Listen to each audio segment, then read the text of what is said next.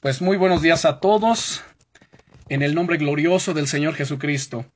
Ponemos este tiempo en las manos del Señor, Padre, en el nombre que es sobre todos los nombres. Te damos muchas gracias, amado Dios, por tu fidelidad. Te damos gracias, amado Señor, por tu amor, por tu presencia, por tu gracia y tu misericordia. Nos acercamos, Señor, ante el trono de la gracia para alcanzar misericordia y hallar gracia para el oportuno socorro. Y te pedimos, Señor, perdona nuestros pecados. Tu palabra dice, no hay hombre que nunca peque. Y conscientes de ello, señores, que te pedimos perdón, perdónanos todo tipo de pecado, en el nombre poderoso de Jesucristo de Nazaret. Santifícanos, límpianos, Señor, purifícanos, en el nombre de Jesucristo. Que no haya nada, Señor, ningún estorbo en nuestro corazón para nuestra relación contigo. Abre nuestros oídos espirituales, Señor, para escuchar tu voz, para escuchar tu palabra. Abre nuestros ojos, Señor, y miraremos las maravillas de tu ley. En el nombre poderoso de Jesucristo nuestro Señor y Salvador. Amén.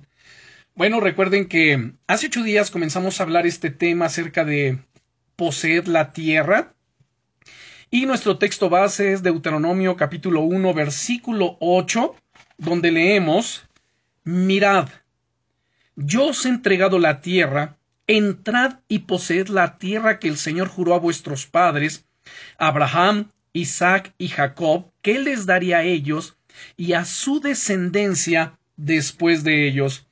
Algo que podemos observar en todas las sagradas escrituras, particularmente desde el Antiguo Testamento, es que Dios siempre ha querido bendecir a su pueblo.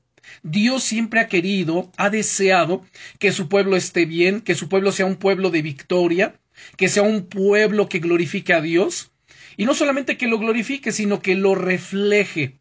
En el libro de Levíticos vemos cómo Dios dice, porque yo los he llamado para que me sean un pueblo de sacerdotes y de gente santa.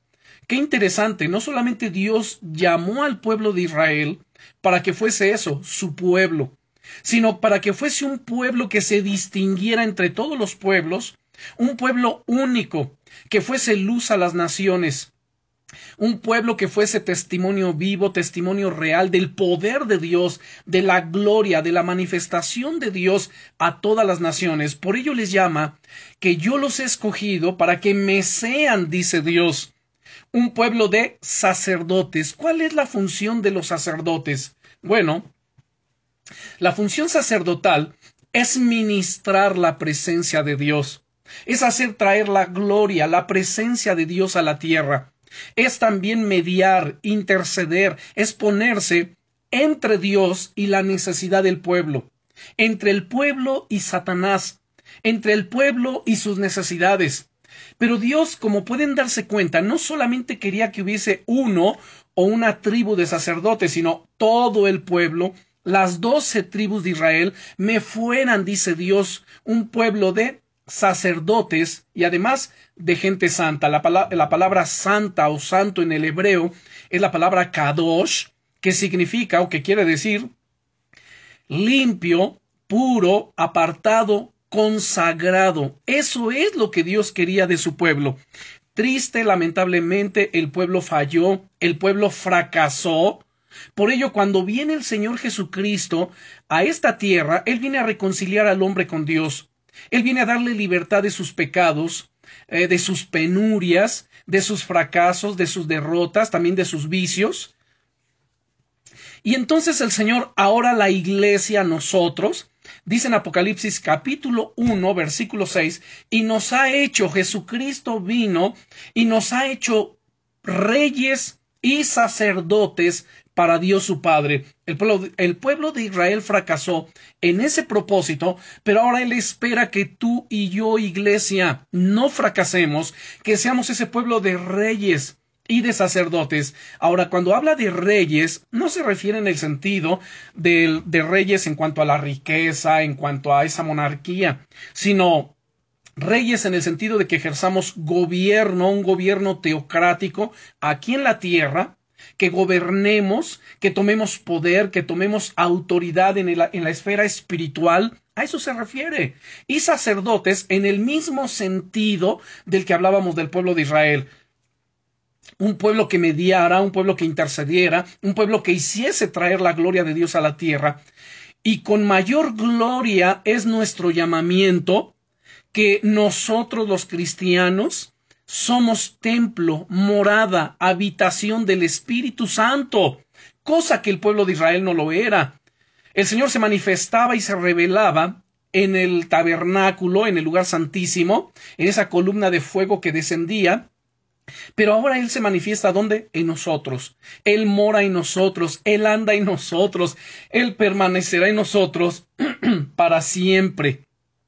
Así que ustedes y yo somos ese pueblo espiritual de Dios, de reyes y de sacerdotes y de gente santa. En primera de Pedro 1, versículos 15 y 16 nos dice, sino como aquel que los llamó es santo, sed también vosotros santos en toda, en toda vuestra manera de vivir, porque escrito está, sed santos porque yo soy santo, dice el Señor. Entonces, Él nos llama a su santidad, a caminar en esa santidad y reflejar esa santidad en todos lados, en todo tiempo, en todo momento, donde quiera que nosotros vayamos, porque somos morada, somos templo, somos habitación del Espíritu Santo. Y entonces, hablamos de varias cosas muy importantes en nuestra lección anterior, ustedes recordarán, solamente menciono algo breve para poder entrar directamente a nuestra lección del día de hoy, que decíamos que lo que se nos es dado no nos pertenece automáticamente.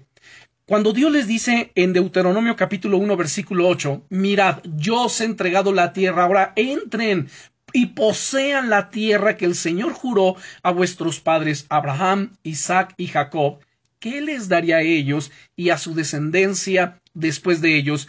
El trabajo de Dios fue darles la tierra, las promesas, las bendiciones. Ahora el trabajo del pueblo era entrar y tomar posesión de ello. Sin batallar no se puede poseer la tierra. Y vimos el ejemplo de Sheón en Deuteronomio 2.24, recordarán ustedes. El ejemplo de Canaán, que es un tipo de vida cristiana victoriosa y que el reto ante la iglesia de hoy, en, de hoy en día es entrar, es poseer la tierra exterior y que Jesucristo es nuestro Josué espiritual. Fíjense qué interesante. El nombre Josué y el nombre Jesús son equivalentes, son sinónimos, significan lo mismo. ¿Qué significa Josué?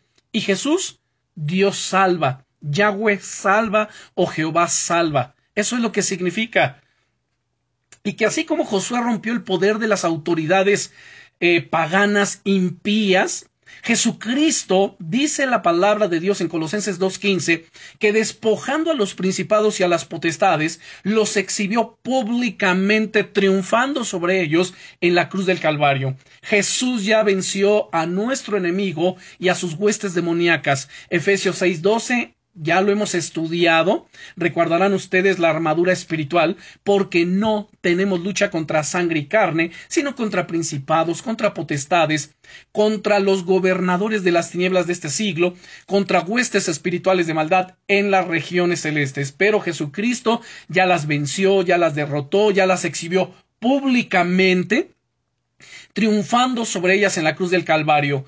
Ya obtuvo la victoria.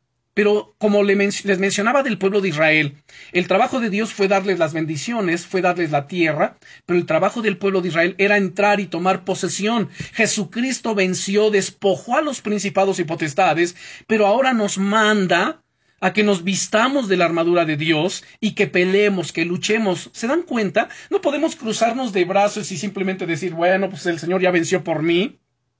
Y las victorias naturalmente van a estar descendiendo sobre mi vida. No, tenemos que luchar y tenemos que tomar posesión de muchas de estas promesas que son promesas condicionales. Y esa, esa condición la tenemos que cumplir y una vez que la cumplimos, la promesa es nuestra. Y hemos puesto ejemplos de ello. Bueno, por ejemplo, el mismo texto el verso 8 del capítulo 1 de Deuteronomio, vemos que es una promesa condicional. Dice el Señor, mira, yo ya les entregué la tierra. La promesa era esto, que reciban la tierra. pero no les pertenecía automáticamente, no era de que, ah, bueno, pues ya disfruto de la tierra, no, ahora les dice el Señor, entren y posean, entrar y poseer quiere decir conquisten, derroten a los enemigos, échenlos fuera, saquenlos, y eso es lo que comenzó a hacer el pueblo de Israel, bajo el comando de Josué.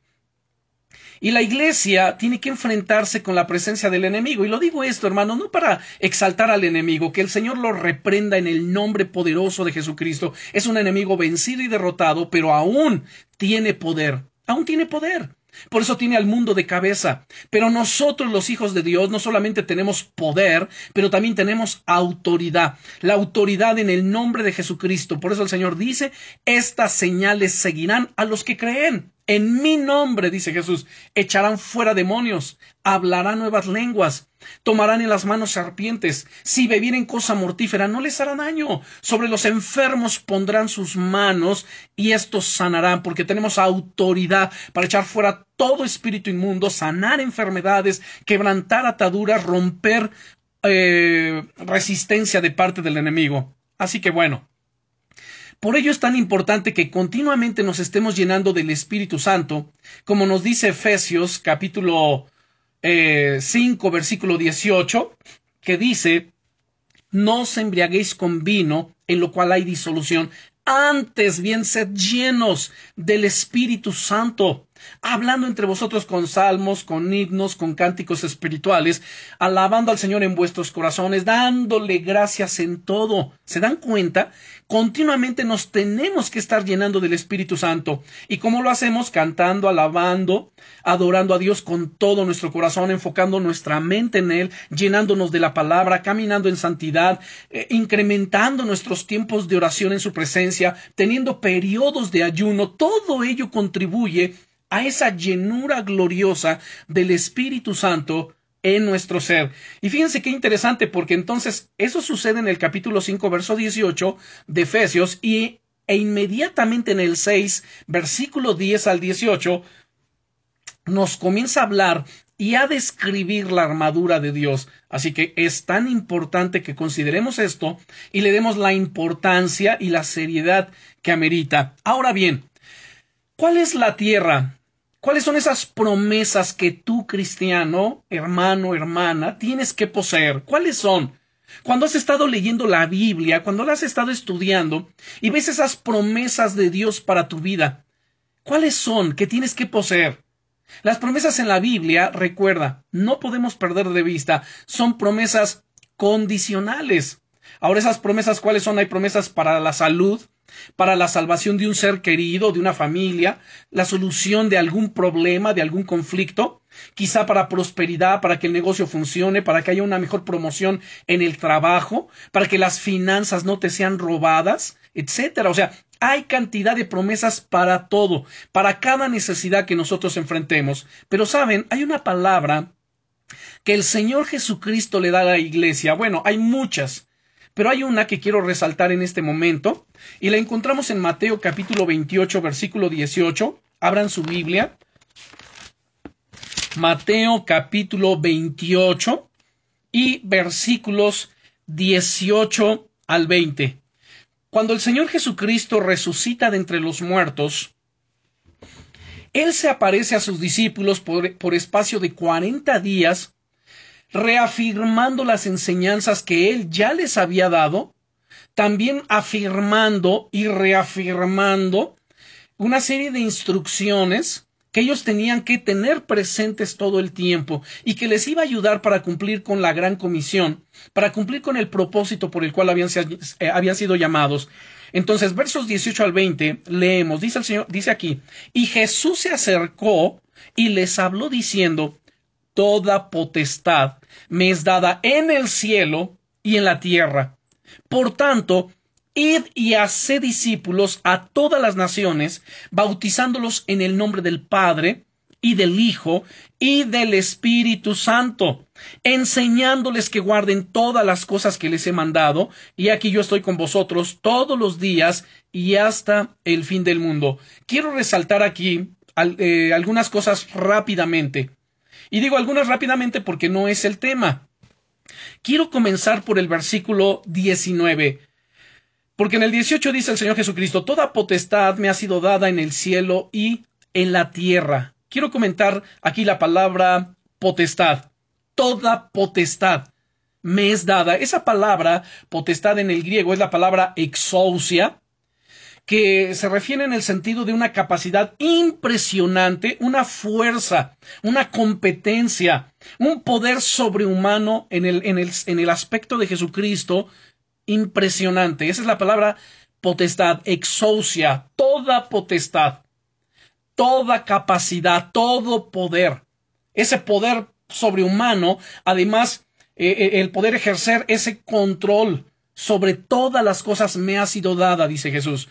Por tanto, como me ha sido dada y yo se las delego a ustedes, eh, permítanme parafrasear porque eso es lo que está sucediendo ahí, y como yo se las delego, vayan ahora y hagan discípulos a todas las naciones. Y justamente este es el paralelo con el versículo 8 del capítulo 1 del libro de los Hechos, donde, donde dice Jesús, pero recibiréis poder, la palabra poder dunamis en el griego, que habla de ese gran poder, el poder absoluto, el poder glorioso que desciende de Dios, el mismo poder que operó en Cristo resucitándole de los muertos, el poder que operó en Cristo sanando enfermos, liberando endemoniados, dándole la vista a los ciegos, haciendo caminar a los paralíticos, resucitando los muertos, ese es dunamis. Pero recibiréis dunamis, poder, cuando haya venido sobre vosotros el Espíritu Santo, y entonces me seréis testigos en Jerusalén, en toda Judea, en Samaria y hasta lo último de la tierra. Entonces aquí dice Jesús, toda exousia me ha sido dada en, los en el cielo y en la tierra, por tanto, vayan y hagan discípulos a todas las naciones. Y cuando vamos, vamos en esa exousia, vamos en ese dunamis, en ese poder, en esa autoridad, en esa capacidad que Él nos está delegando para cumplir con esta misión. Pero saben, quiero resaltar también algo interesante, porque hay muchos cristianos, hay mucha gente que va a las congregaciones, que tiene años de escuchar el Evangelio, pero no se ha bautizado. Y, el bautismo es un paso de obediencia que todas las personas que hemos creído en Jesucristo tenemos que dar. Nadie puede decir, bueno, es que a mí me bautizaron de niño. No, eso no era un bautismo. Eso fue un bautismo sectario. ¿Y por qué no es bautismo? Porque la palabra bautismo se deriva de la palabra griega baptizo, que quiere decir sumergir. Como cuando tomamos una prenda que queremos teñir y la sumergimos en esa tinta para que se llene de ese color. Bueno, es porque exactamente en el tiempo de Jesús se utilizaba mucho la palabra baptizo, porque las mujeres tenían la ropa, tenían las telas, las prendas, y entonces cuando decían vamos, no decían vamos a teñir, decían baptiza esta prenda, baptiza esta tela, sumérgela completamente. Entonces, eh, cuando uno se bautiza, uno desciende completamente al agua, completamente se sumerge y entonces sale del agua. Así que yo quiero exhortar a quienes no se han bautizado a que tomen seriedad en este asunto y se bautice invocando el nombre del Padre, del Hijo y del Espíritu Santo sobre él. Y luego dice el verso 20, enseñándoles, enséñenles que guarden todas las cosas que yo les he mandado. Y he aquí que yo estoy con vosotros todos los días y hasta el fin del mundo. Bien, solamente quería mencionar esto, pero me regreso al versículo 18. Toda potestad, toda exousia, noten, yo tengo la potestad. Satanás no la tiene. O lo que está diciendo Jesús. Toda la potestad me ha sido dada en el cielo y en la tierra. No importa que Satanás es el príncipe de la potestad del aire, es el espíritu que ahora opera sobre los hijos de desobediencia. No importa que Satanás es el príncipe del mundo, dice Jesús, yo soy el rey de reyes y el señor de los señores, porque toda exousia, todo dunamis me ha sido dado, me ha sido entregado, y él viene y lo delega sobre la iglesia. Aunado a esto, quiero que vean Efesios capítulo 1. Efesios capítulo 1. Por ello, hermano, es que ustedes y yo continuamente necesitamos estarnos llenando del Espíritu Santo. ¿Y por qué necesitamos estar llenándonos del Espíritu Santo? Porque tenemos fugas, fugas en nuestro carácter, fugas en nuestras emociones, fugas en nuestros pensamientos, y entonces necesitamos continuamente llenarnos. Bien, Efesios capítulo 1, versículo 19 dice, y cuál la supereminente grandeza de su poder para con nosotros los que creemos, según la operación del poder de su fuerza, la cual operó en Cristo, resucitándole de los muertos y sentándole a su diestra en los lugares celestiales, sobre todo principado y autoridad y poder y señorío, y sobre todo nombre que se nombra, no solamente en este siglo, sino también en el venidero y sometió todas las cosas bajo sus pies y lo dio por cabeza, es decir, Cristo es cabeza, es el jefe eh, de la iglesia, sobre todas las cosas a la iglesia, la cual es su cuerpo, la iglesia es su cuerpo, somos el cuerpo de Cristo, la plenitud de aquel que todo lo llena en todo, y con esa plenitud Él quiere llenar y satisfacer todo en nuestro ser, en nuestra alma, en nuestro espíritu. Ahora, consideren lo que voy a decir. Cuando alguna persona está muriendo, cuando está moribunda, está a punto de partir, sus últimas palabras son las más importantes, ¿no es así? El Señor Jesucristo estaba por ascender a los cielos, estaba por partir. Y Jesús dejó a sus discípulos estas últimas instrucciones, estas últimas palabras, y con esto no es que todas las demás que había hablado no eran importantes, sí, por supuesto, todo es muy importante en su momento, en su debido tiempo, en su debido lugar, pero estas últimas son dignas de consideración. Y entonces todas estas, estas palabras estaban bajo su autoridad, bajo su exousia, y que entonces les ordenaba a los discípulos que tenían que ir y hacer que más discípulos. Y esa misma orden es la misma instrucción que recibimos todos los cristianos a través de toda la era cristiana, toda la era del cristianismo. que debemos de considerar, entonces tenemos que hacer más discípulos. Ahora pregúntese cada uno, ¿yo estoy haciendo discípulos? Es más, yo mismo soy un discípulo. ¿Qué significa ser discípulo? Porque no, se, no está hablando aquí de ir y a ser convertidos. Un convertido es cuando ustedes van y le predican a una persona y la persona se convierte en ese momento y comienza a estudiar su Biblia. O sea, ya hicieron un convertido. Pero aquí no dice vayan y hagan convertidos, está diciendo vayan y hagan discípulos a todas las naciones. Ahí la palabra naciones, antes de que estemos pensando, ah, bueno, pues entonces yo voy a ir a Europa, voy a Asia, voy a ir a las naciones árabes a compartir. A ver, momento. Antes de pensar en ello, el, la palabra naciones en Mateo 28, versículo 19, es la palabra griega etnos. Y etnos significa etnias, pueblos, tribus. Así que entonces tenemos que empezar por las etnias, por los pueblos que están aquí cerca de nuestra, de nuestro hogar. O en más, los vecinos, las colonias, ¿Ya, hemos llenado tan solo la ciudad donde vivimos del Evangelio o la colonia donde nosotros vivimos? La respuesta va a ser no. Ok, entonces no estemos pensando en ir a otro país a menos que haya un llamado directo de parte de Dios en ese ministerio misionero eh, evangelístico, que sea un llamado fuerte, que son excepciones.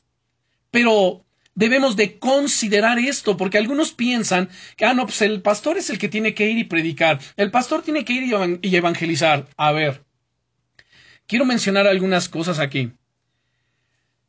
Cada uno de nosotros somos llamados a qué? A predicar el Evangelio. Y debemos obedecer al Señor Jesucristo en toda su palabra, en todas sus órdenes. Él ha prometido que cuando nosotros salgamos, que cuando nosotros vayamos, en cuanto a nosotros estemos obedeciendo y guardando sus palabras, Él estaría con nosotros siempre. En misiones previas, el Señor Jesucristo había dicho a sus discípulos que fueran solo a los judíos, ustedes recordarán, y, estoy tomando este ejemplo para que lo podamos entender bien nosotros. En el capítulo 10, también aquí de Mateo, versículos 5 y 6, porque de repente saben algunos de los jóvenes en las congregaciones, cuando se tocan los temas de las misiones, se emocionan. Y quieren salir a las naciones, eh, no tanto a las etnias ni a los pueblos, no, quieren ir al extranjero y se emocionan. Pero necesitamos enfocarlos en la palabra, en el sentido correcto de, la etimología bíblica y decirle, a ver, momento, ¿quieres ir y predicar? Empieza a predicar en tu casa, a tus conocidos, a tus familiares, a tus amigos. Miren, la orden original en, eh, aquí en las escrituras respecto de Jesús con sus discípulos era en Mateo 10, versículos 5 y 6. A estos doce envió Jesús y les dio instrucciones diciendo, por camino de gentiles no vayáis y en ciudades samaritanos no entráis, sino id antes a las ovejas perdidas de la casa de Israel. Y a partir de ese momento, ellos cumplieron cabalmente con esto y por supuesto que su misión tendría alcances mundiales. El Señor Jesucristo, Él es el Señor de la tierra y murió por los pecados de toda la humanidad. Ahora nosotros debemos obedecer, debemos ir y predicar el Evangelio, comenzando ¿dónde? En nuestra casa, con nuestros familiares, con nuestros amigos, conocidos, vecinos y no conocidos.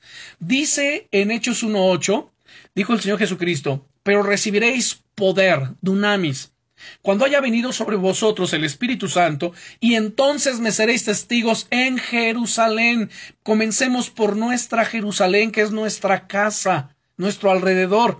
Luego dice en toda Judea, Samaria y hasta lo último de la tierra. Entonces comenzamos de dentro hacia afuera, por nuestra casa, nuestros vecinos, nuestros conocidos, nuestros amigos, nuestra colonia, nuestra ciudad, otra, otra ciudad de la República, las etnias en la República Mexicana, hablo de los que estamos aquí, dependiendo cada quien donde viva, y entonces hasta lo último de la tierra. Pero esto es progresivo y nos vamos expandiendo desde un punto que es nuestra Jerusalén, nuestra casa, hacia afuera. No querramos comenzar desde afuera, desde el, desde el extranjero y terminar aquí. Así que ese no es el orden. El orden es el que vemos en Hechos capítulo 1, versículo 8.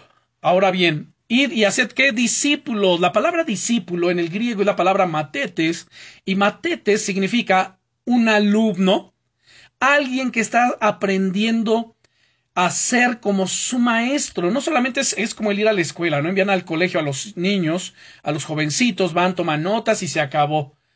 Y después hacen un examen y ya lo pasaron y hasta ahí quedó el asunto. No, un discípulo era formado en carácter, también por supuesto mentalmente, educativamente, en dependiendo en qué estaba siendo discipulado. En el caso de la palabra de Dios, pues tenía que conocer, comprender, entender las escrituras, la sana doctrina, para ir y hacer lo que se hizo con él. Por ello Jesús les dijo, da de gracia lo que de gracia recibiste.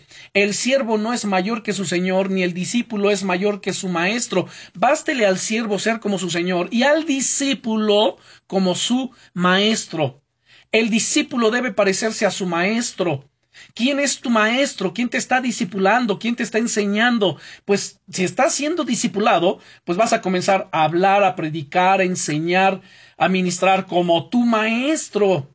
Cada semilla se reproduce según su género, dice la palabra del Señor. Así que bueno, es importante que entendamos esto. Y si alguien dice, híjole, es que yo no estoy siendo discipulado, bueno, ¿qué esperan para ser discipulados? Acérquense al pastor, háblenle al pastor y comiencen una serie de discipulado. Tenemos algunos estudios que hemos estado impartiendo y que todo contribuye y que es parte de la formación de discipulado. Pero bueno, ahí se los dejo, considérenlo y tomen cartas en el asunto. Y retomando este punto nada más de ir y, y, predicar el Evangelio, porque de repente alguien puede decir, bueno, pastor, pero es que a mí no se me da. Yo no, yo no puedo predicar, este, pues no se me da, o sea, no, no, no sé cómo evangelizar. A ver, para eso es el discipulado. ¿Se dan cuenta? Algo que es cierto es que no todos somos evangelistas en el sentido formal de ese ministerio, pero todos hemos recibido dones, talentos que podemos usar para el cumplimiento de la gran comisión. Todos, sin excepción, podemos y debemos dar testimonio del Evangelio de Jesucristo, dar testimonio de lo que el Señor hizo en nosotros. Y saben, yo a menudo pongo como ejemplo, y ustedes recordarán bien en su Biblia, el exendemoniado Gadareno. ¿Sí recuerdan ustedes? Por ejemplo, en Marcos capítulo 5 dice lo siguiente, vinieron al otro lado del mar a la región de los Gadarenos, 5.1 de Marcos, y cuando salió el de la barca, enseguida vino a su encuentro de los sepulcros un hombre con un espíritu inmundo. Escuchen esto. Dice el verso 3 que tenía su morada en los sepulcros y nadie podía atarle, ni aun con cadenas, porque muchas veces había sido atado con grillos y cadenas, más las cadenas habían sido hechas pedazos por él y desmenuzado los grillos y nadie le podía dominar. Y siempre, de día y de noche, andaba dando voces en los montes y en los sepulcros e hiriéndose con piedras. Cuando vio pues a Jesús de lejos, corrió y se arrodilló ante él, y clamando a gran voz dijo ¿Qué tienes conmigo, Jesús, Hijo del Dios Altísimo? Te conjuro por Dios que no me atormentes. Porque le decía Sal de este hombre espíritu inmundo. Y le preguntó ¿Cómo te llamas? Y respondió diciendo Legión me llamo porque somos muchos.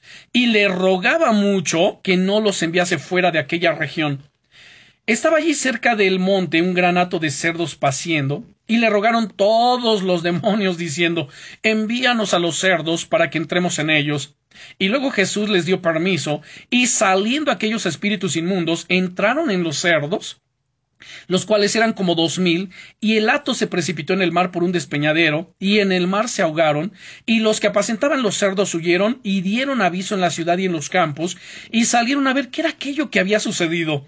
Vienen a Jesús y ven al que había sido atormentado del demonio, y que había tenido la legión sentado, vestido, y en su juicio cabal, y tuvieron miedo.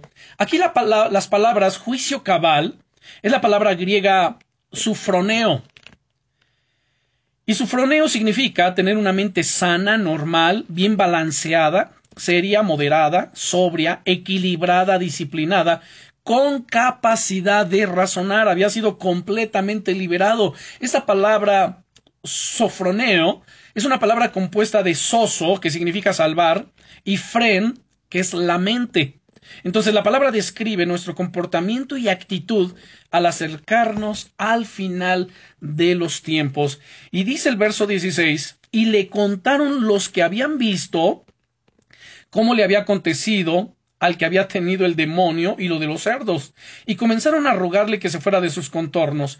Y al entrar Jesús en la barca, el que había estado endemoniado le rogaba que le dejase estar con él, mas Jesús no se lo permitió, sino que le dijo Vete a tu casa, a los tuyos, y cuéntales cuán grandes cosas el Señor ha hecho contigo, y cómo ha tenido misericordia de ti. Y se fue, y comenzando a publicar en Decápolis cuán grandes cosas había hecho Jesús con él, y todos se maravillaban. Esto es lo que debemos de considerar. Alguien dice es que yo no puedo predicar. ¿No puedes? ¿Por qué? No, no, no puedes hablar eh, literal. No, no, no. Lo que pasa es que yo no tengo ese conocimiento. Es que no necesitas un gran conocimiento para predicar la palabra. No necesitas un gran conocimiento para testificar, para dar testimonio de Jesucristo. Fíjense a lo que me estoy refiriendo, a ir y a evangelizar. Este hombre no tenía ninguna enseñanza teológica. No sabía nada de escatología bíblica, nada de demonología, no sabía nada de teología, de hermenéutica, exegética, apologética, nada de nada.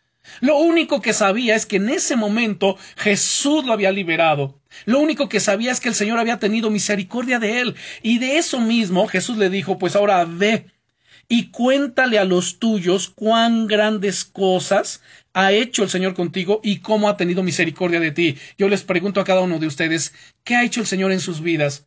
Ha hecho mucho por nosotros y tenemos mucho conocimiento, tenemos mucha enseñanza y peraventajamos a muchos, particularmente a este personaje, al exendemoniado Gadareno. ¿Y qué hizo este hombre? ¿Se fue frustrado, desanimado porque no tenía teología, porque no sabía cómo predicarles? No, él fue y comenzó a publicar en Decápolis cuán grandes cosas había hecho Jesús con él y todos se maravillaban. ¿De qué tienes que comenzar a hablar? De eso que Dios ha hecho en tu vida, de eso que Jesús sí te ha sanado, liberado, salvado, perdonado, restaurado, etcétera. De eso comienza a dar testimonio. El que va a cambiar las vidas y los corazones es Jesús, no nosotros. Bueno, Ahora, esto es lo que tenía que ver con este punto interesante de que Jesús tenía una palabra para la iglesia. ¿Y cuál es la palabra?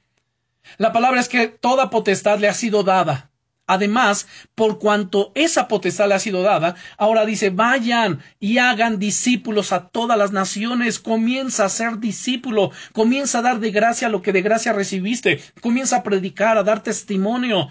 Por ello necesitamos con urgencia, hermanos, congregarnos, tener nuestras reuniones presenciales para cumplir cabalmente con este mandato de parte del Señor. Y entonces dice, al estar haciendo discípulos, bautícenlos ese es el siguiente paso. Ya te convertiste, ahora bautízate en el nombre del Padre, del Hijo y del Espíritu Santo. Y entonces tenemos que enseñarles, ahí entra la labor del discipulado, enseñándoles que guarden todas las cosas que les he mandado. Y aquí que yo estoy con vosotros todos los días y hasta el fin del mundo, dice el Señor Jesucristo. Pero además de haber una palabra, hay una batalla para la iglesia.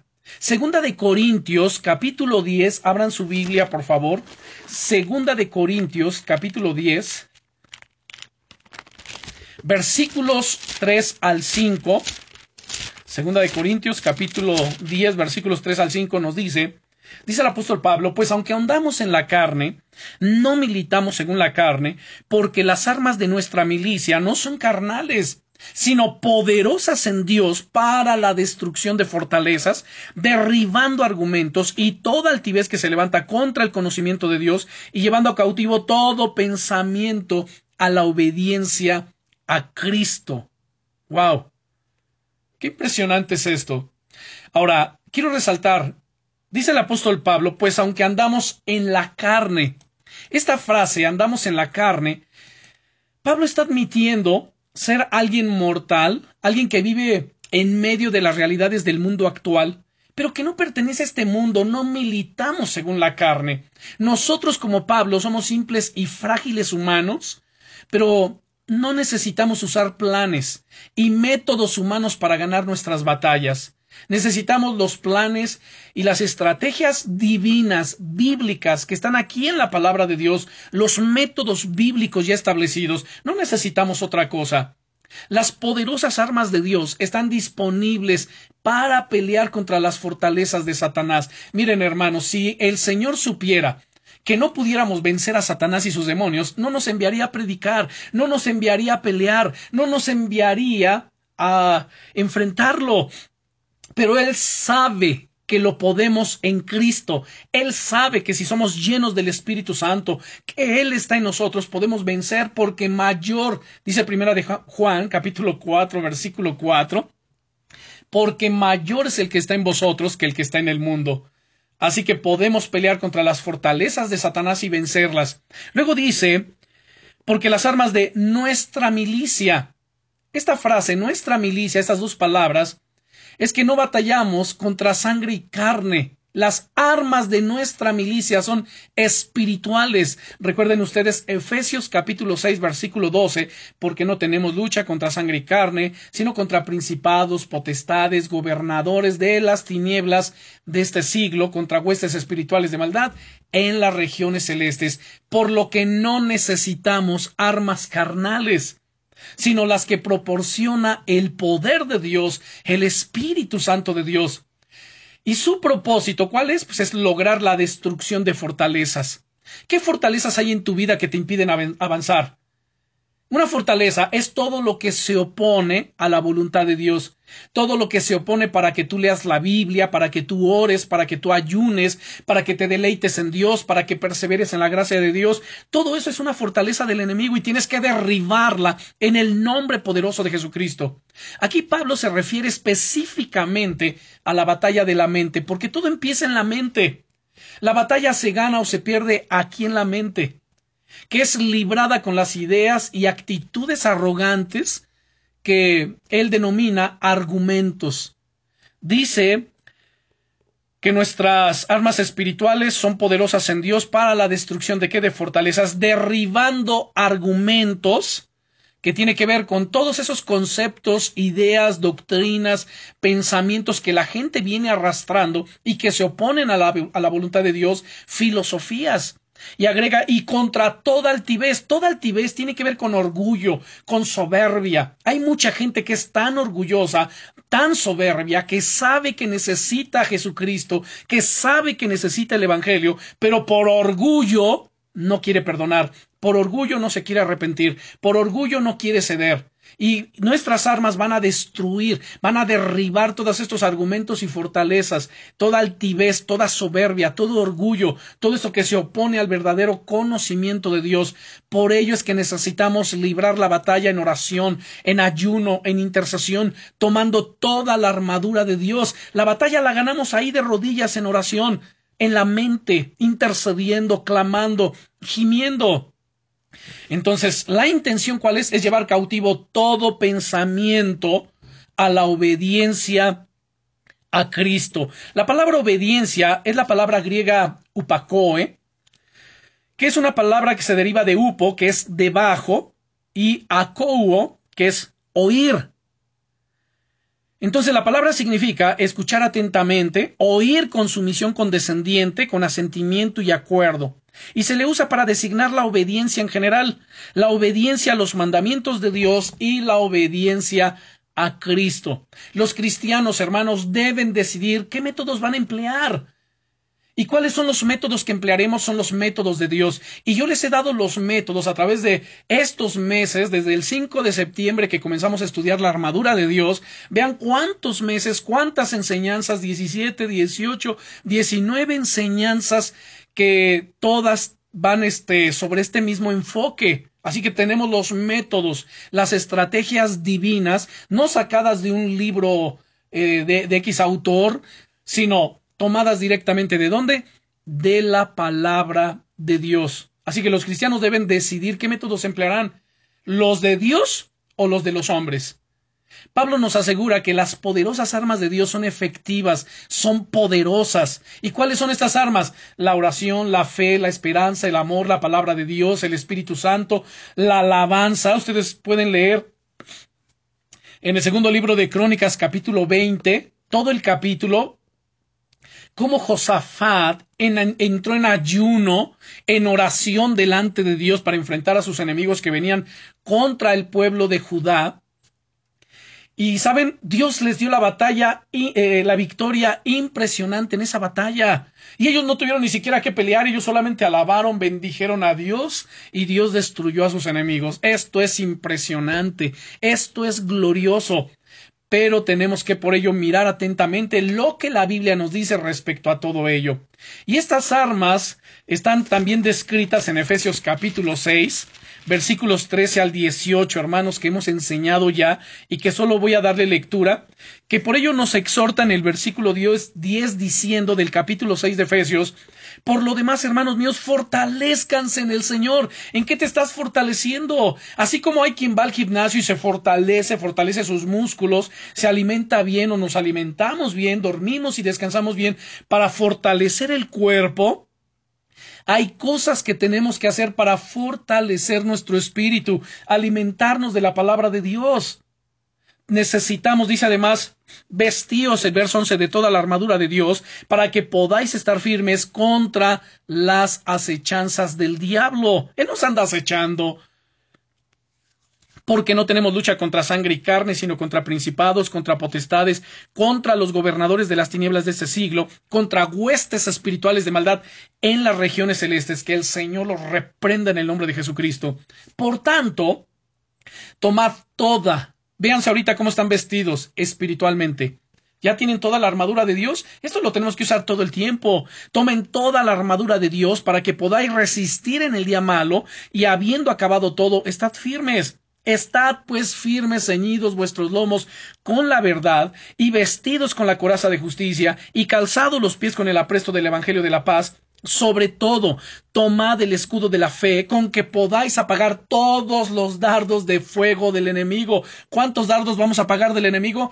Todos si usamos el escudo de la fe, y tomad el yelmo de la salvación y la espada del Espíritu que es la palabra de Dios. Llenémonos de la palabra, tomemos la palabra orando en todo tiempo, con toda oración y súplica en el Espíritu, y velando en ello con toda perseverancia y súplica por todos los santos. ¿Quiénes son los santos? Todos los creyentes, todos los que han nacido de nuevo y tienen al Espíritu Santo dentro de sí, y además han hecho de Jesucristo el Señor de su vida. Bien, estas armas pueden destruir el argumento del orgullo humano que se levanta contra Dios y los muros que Satanás construye para que la gente no encuentre al Señor. Miren, segunda de Corintios capítulo 4 y versículo 4.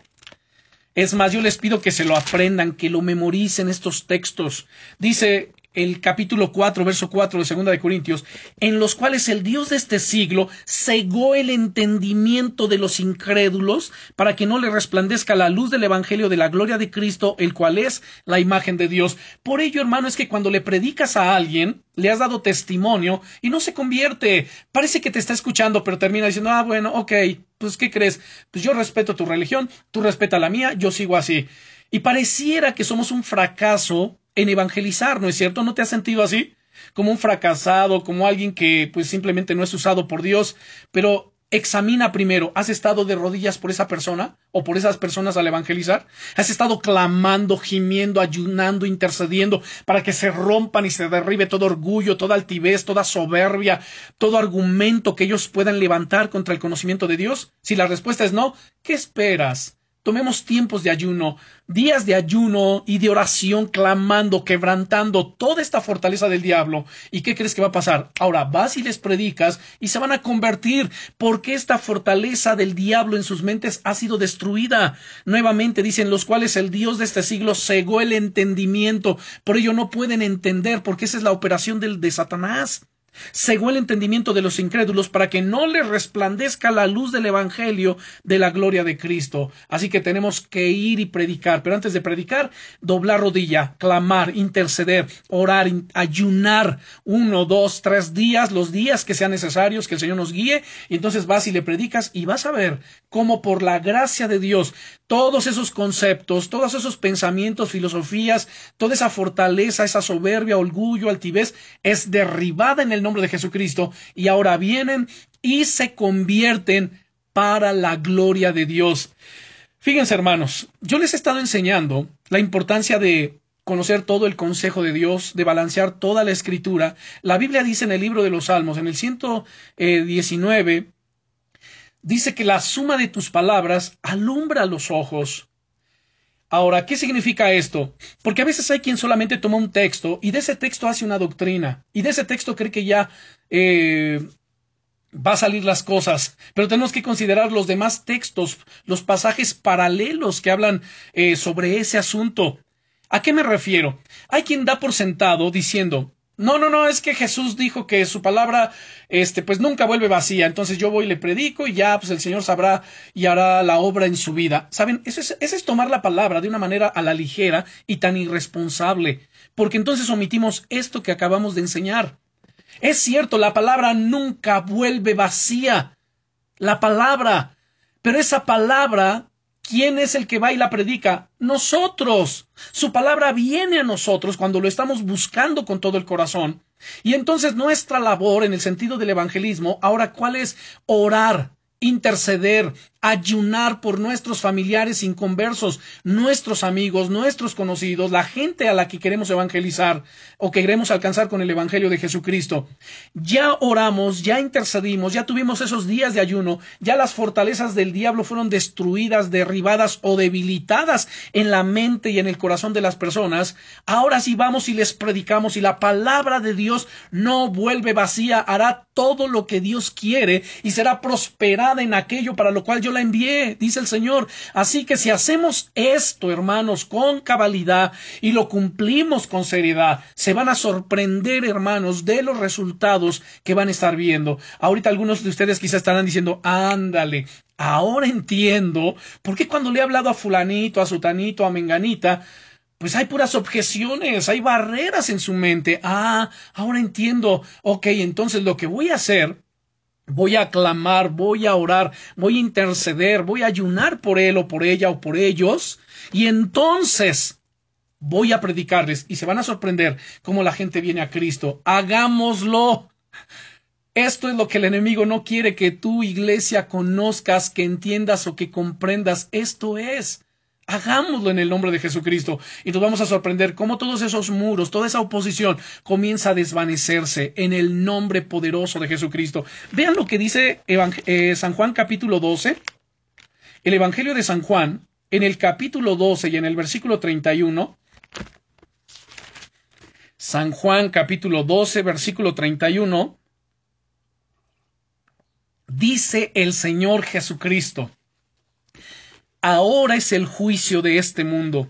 Ahora el príncipe de este mundo será echado fuera. ¡Wow! ¡Qué impresionante!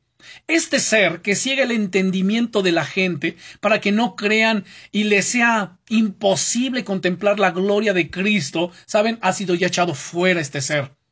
Al enfrentar el orgullo que aparta a las personas de su relación con Dios, podemos vernos tentados a utilizar nuestros propios métodos, ¿no es cierto? Pero nada puede derribar esas barreras eh, como las armas de Dios. Tomemos las armas de Dios, obedezcamos fielmente a Dios, caminemos en el poder del Espíritu Santo, en oración, en ayuno, en estudio diligente de la palabra, y nos sorprenderemos de los resultados.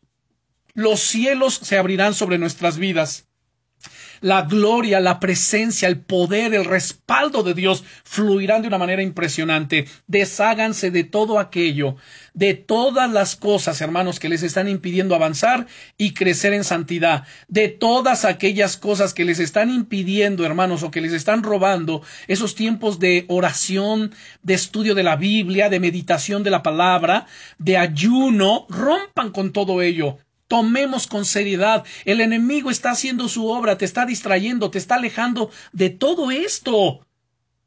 Pero Jesús está aquí con nosotros. El Espíritu Santo está en nosotros.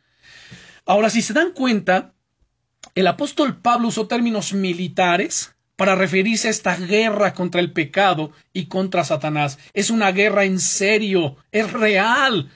Dios debe ser el comandante en jefe, inclusive nuestros pensamientos deben someterse a su control si es que estamos viviendo para Él.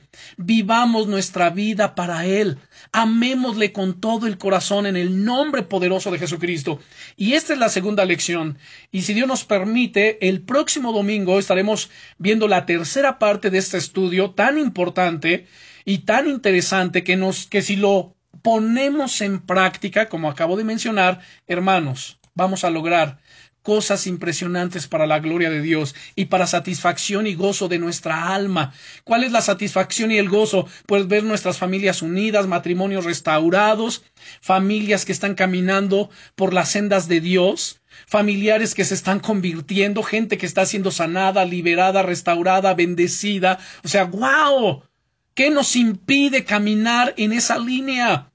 ¿Qué nos impide andar en esa senda del poder de Dios? Solo nuestras propias objeciones, nuestras propias limitaciones mentales, porque no nos atrevemos a creer, nuestra propia apatía y pereza que nos impide, hermanos, levantarnos de madrugada, buscar a Dios, abrir espacios para orar. Es tiempo, ya basta de decir, se acabó, ahora me determino a ser un instrumento en las manos de Dios.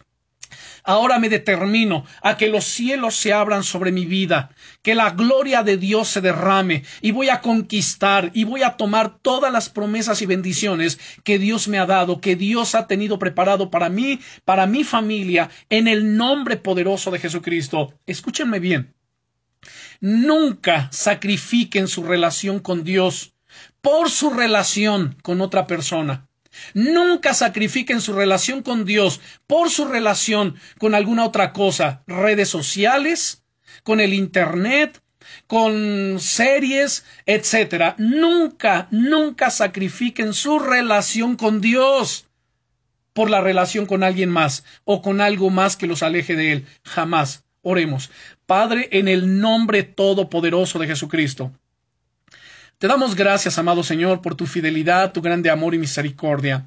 Te damos gracias por esta enseñanza, gracias por tu presencia, gracias por las armas espirituales que tú nos has dado. Gracias porque en Cristo somos upernicao, somos más que vencedores, somos capacitados, habilitados para tener una victoria más que ordinaria y más que aplastante y contundente en Cristo, porque tú nos fortaleces. Gracias, Señor. Extiende tu mano de poder sobre cada uno de nosotros. Y derriba, Señor, toda barrera en nuestras mentes, toda fortaleza, todo lo que se levanta contra el conocimiento de Dios. Envístenos de poder de lo alto. Espíritu de gracia y de oración venga sobre nosotros. Espíritu de poder en el nombre de Jesucristo que vayamos y oremos, clamemos, ayunemos, eh, que entendamos que somos llamados soldados de Jesucristo, porque eso dice tu palabra, ninguno que milita se enreda en los negocios de la vida. Nosotros militamos para ti, queremos agradarte y queremos ver, Señor, nuestras familias, nuestros conocidos convertidos, amándote, sirviéndote y nosotros mismos, Señor, apasionados por ti, enamorados de ti, buscándote con todo el corazón, Señor. En el nombre poderoso de Jesucristo, glorifícate, Señor, en, en, nuestras vidas. Guárdanos, protégenos, Dios mío, y líbranos de toda fuerza del enemigo, de las manos del perverso, del violento, del vengativo. En el nombre todopoderoso de Jesucristo. Gracias, Señor, por tu fidelidad, tu grande amor y tu misericordia. En el nombre que es sobre todos los nombres